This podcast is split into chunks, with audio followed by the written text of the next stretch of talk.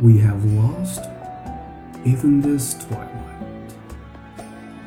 No one saw us this evening hand in hand, while the blue night dropped on the world.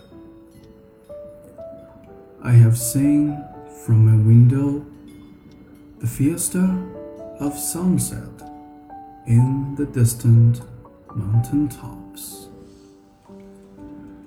Sometimes a piece of sun burned like a coin in my hand.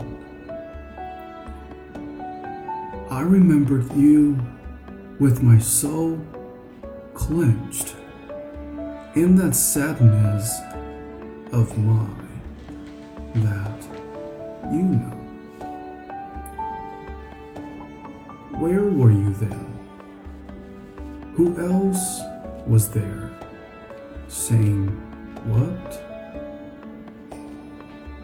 Why will the whole of love come on me suddenly when I am sad and feel you are far away?